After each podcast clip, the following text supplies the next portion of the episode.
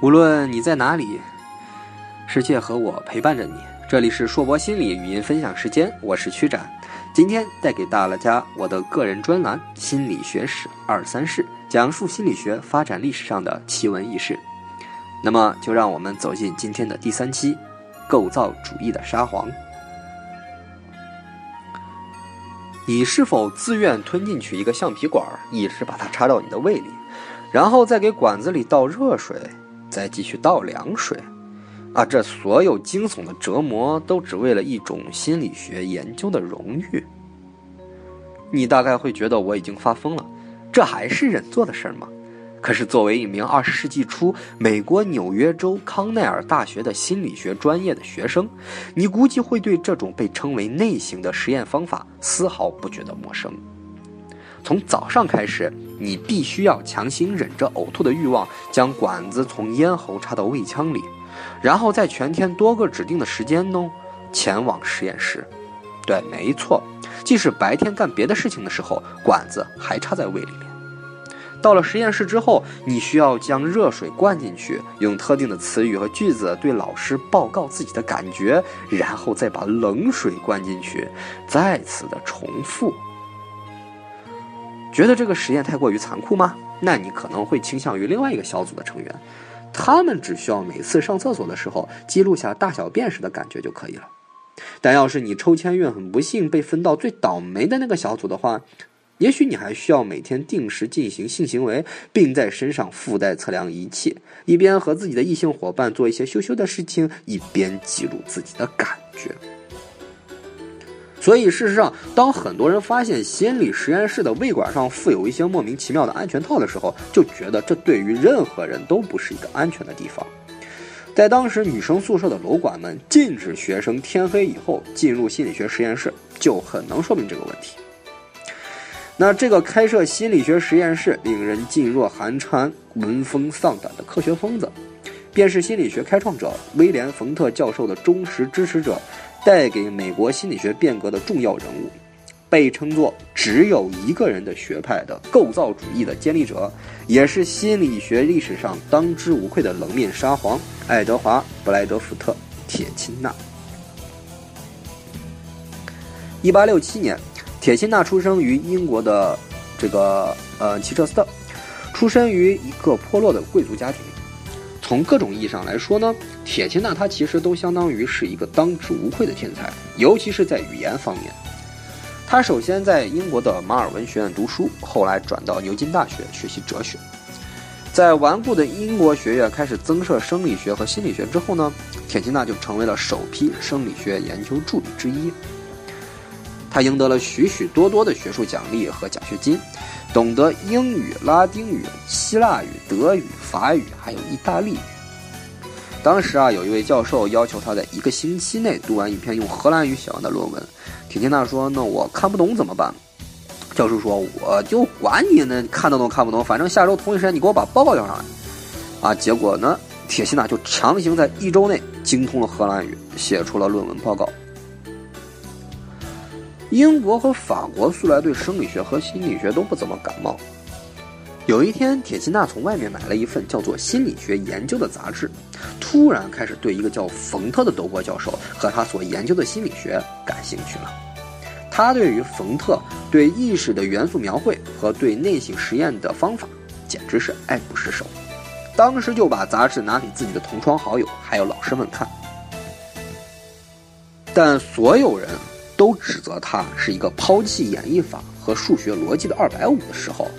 呃，他顿时伤透了心，觉得你们这帮愚蠢的凡人怎么能理解这么伟大的思想呢？所以他当即就抛下了牛津的一切，来到了心理学的圣地德国莱比锡大学。在读书期间，他对于冯特的崇拜简直是五体投地。中二病爆发的冯特也对于有这么一个狂热的崇拜者很是开心，两人几乎一拍即合。不仅隔三差五，冯特就邀请铁钦纳到家里喝上二两小酒，铁钦纳也经常在冯特的杂志里投稿点赞。一八九二年，铁钦纳获得了博士学位，兴冲冲地返回家乡，心想：你们这帮不列颠的土鳖之前嘲笑老子，现在老子就让你们看看谁才能代表科学的未来。结果，当他用心理学的方法研究哲学问题的成果时，牛津大学的所有人都会很自觉地围过来看这个疯子又在耍什么宝。所以没几天，铁金娜就觉得发现自己在这个地方对牛弹琴唱独角戏真是毫无乐趣。所以，这位二十五岁的年轻天才博士决定前往西方的新大陆去碰一碰运气。那和在母校的待遇完全不同啊！美国的康奈尔大学对铁钦纳简直是礼遇有加，视如上宾。直到他六十岁去世之前，铁钦纳一直在康奈尔大学兢兢业业地进行心理学研究，并指导着实验室的工作。在刚开始的七年时间里，铁钦纳的主要精力都用在了建立实验室、进行实验研究，还有撰写学术论文上。最后呢，他发表了六十多篇文章。随着他的名气越来越大，他就不再参与具体的实验研究，主要指导学生的实验工作。因此，在那个时候，他的系统理论观点达到了他的人生的巅峰。由于那个时候美国本土的心理学没有什么太多的发展，因此铁钦纳很快就在美国的心理学界上闯下了名声，独占鳌头。他的主要研究和他的老师冯特一样，是对于意识的研究。但他抛弃了冯特的意识统觉理论，认为意识就是一个一个单独的元素所构成。所以，列铁钦纳他把自己的理论称之为构造主义，指的是元素的构造形成意识。虽然后世已经完全抛弃了他当时的理论，但在那个年代的美国来说，这可是从东方这个欧洲这样一个学术传统的地方所博来的新鲜洋玩意儿。很是受到学术界的欢迎，欢迎是一回事儿。但铁钦纳最出名的地方，还是在他令人胆寒的内省实验法上。那一个个疯狂而又严格的实验，虽然受到了科学疯子们的一致好评，但对于一般的学生和教师而言，那就是酷刑一般的折磨。不过，说句良心话，铁钦纳的内省实验和冯特的内省实验已经完全不同了。在他的莱比锡学习的岁月里，他更多的学习的是福斯堡学派屈尔佩的系统内省法的实验标准和报告方式，而且由于在莱比锡就读前，他已经就受到了生理学带头人约翰内斯缪勒的影响，所以他的内省实验法几乎已经完全脱离了冯特的体系，他再怎么凶残，也扯不到冯特教育无方的方上。即使已经和冯特的学说完全不同，但作为老师的脑残粉儿，铁钦纳还是始终在发表文章的时候喜欢把冯特的名字四处挂上。那他到了美国的第一件事就是把老师著作全盘翻译过来，因为冯特是德国人，他写作自然用的是德语。铁钦纳呢就想当然的把老师的著作全篇翻译成了英语。不过他忽视了非常重要的一点。那就是冯特可是个学术学著等身，平均每天写二点二页，中二病爆发的科学疯子。当铁钦纳把冯特的《生理心理学原理》的第三版翻译完毕之后呢，冯特就已经出版了他的第四版。呃，铁钦纳一得到这个消息，立马拿出纸笔，飞快地完成了第四版的翻译。结果还没上架呢，冯特就已经飞速地完成了他的第五版，这让铁钦纳郁闷得几乎吐血。铁钦纳这种对冯特热烈的追捧，让直到现在的不少人还都认为构造主义的奠基人是冯特，铁钦纳只是推动发展而已。事实上，构造主义的学说和冯特几乎已经没有什么关系了。倒不如说，如果冯特知道铁钦纳他把他自己最反对的屈尔佩的实验方法拿来玩，还把他呕心沥血在晚年所写下的文化心理学给翻译成了民族心理学。以至于让不少人都认为这本书毫无学术价值，那他肯定会气活过来，把自己这个首席大弟子狠狠地揍一顿的。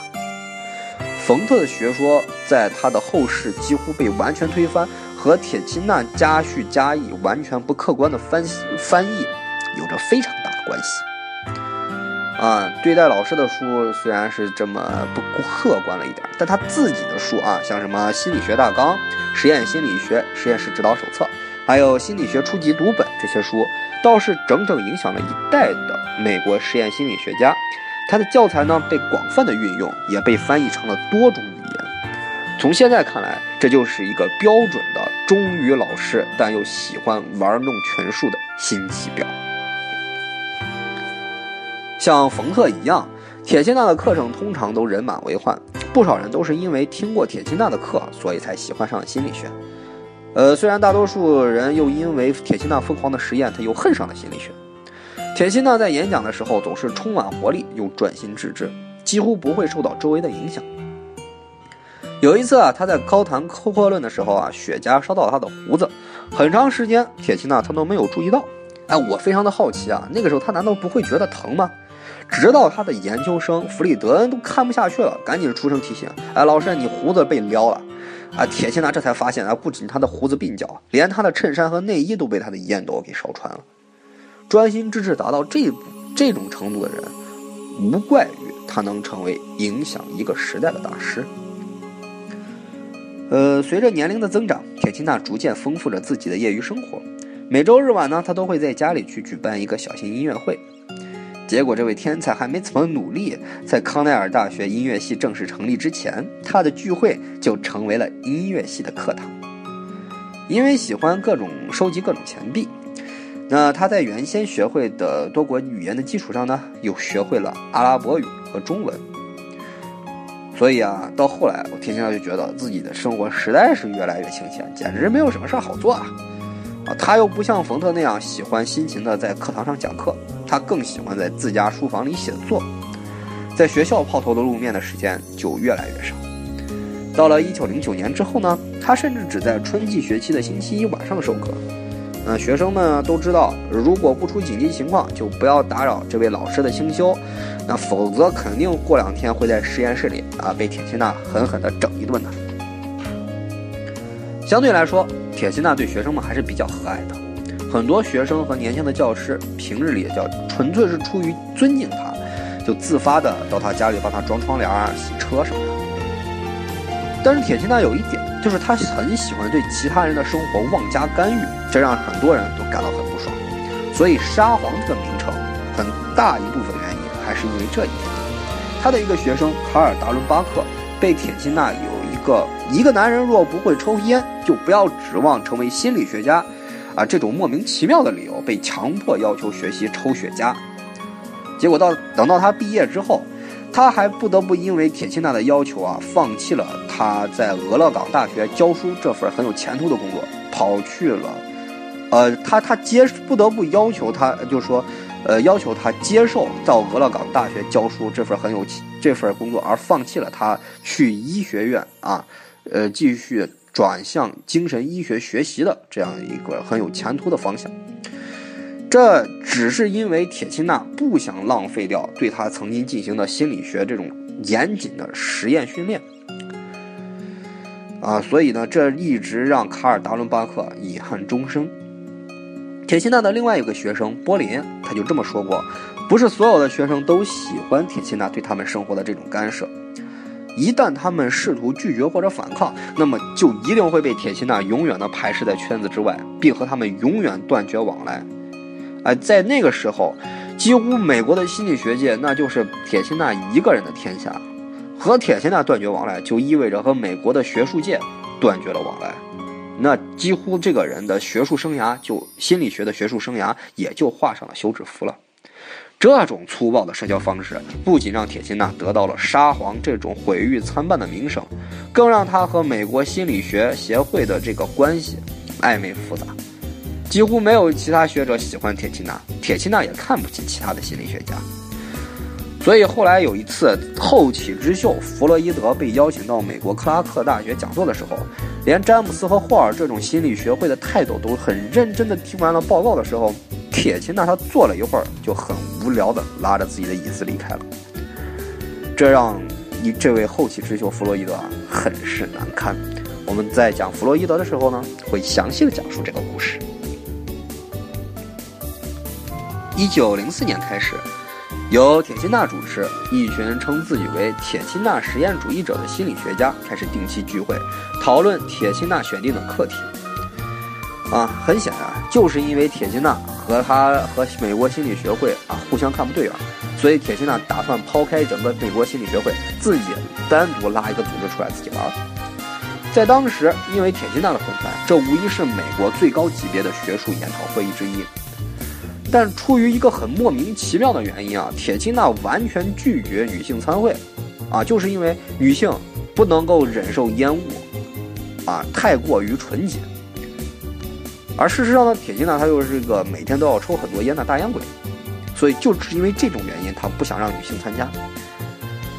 呃，不过别因为这个就认为铁钦娜她就对于女性有偏见。相对于其他心理学家而言，铁钦娜已经好很多了。他始终鼓励女性在心理学中的发展，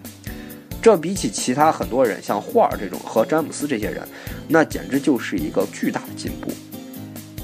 直到一九二九年，也就是铁钦娜逝世两周年以后，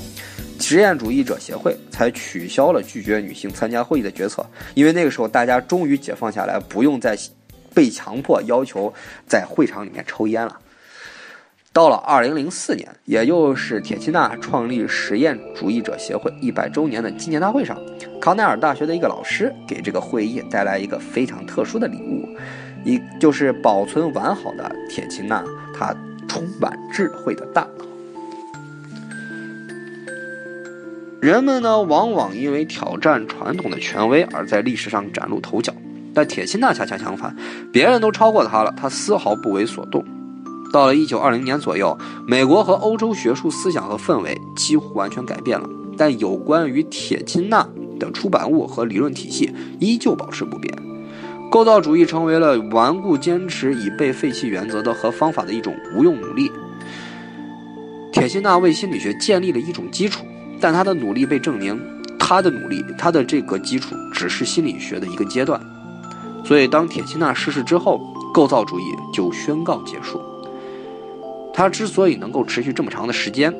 完全赖于这位心理学沙皇他本身严格的作风和威严的人格。从历史的角度上看，构造主义最大的贡献在于他开了群体嘲讽，拉起了所有人的仇恨。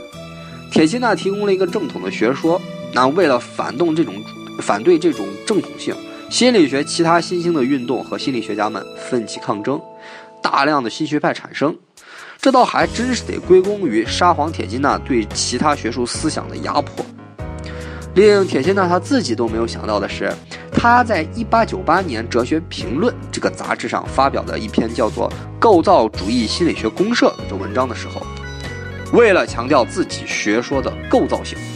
而设立了一个叫做机能性的词语，和之对立。从而建立论据来证明自己的观点，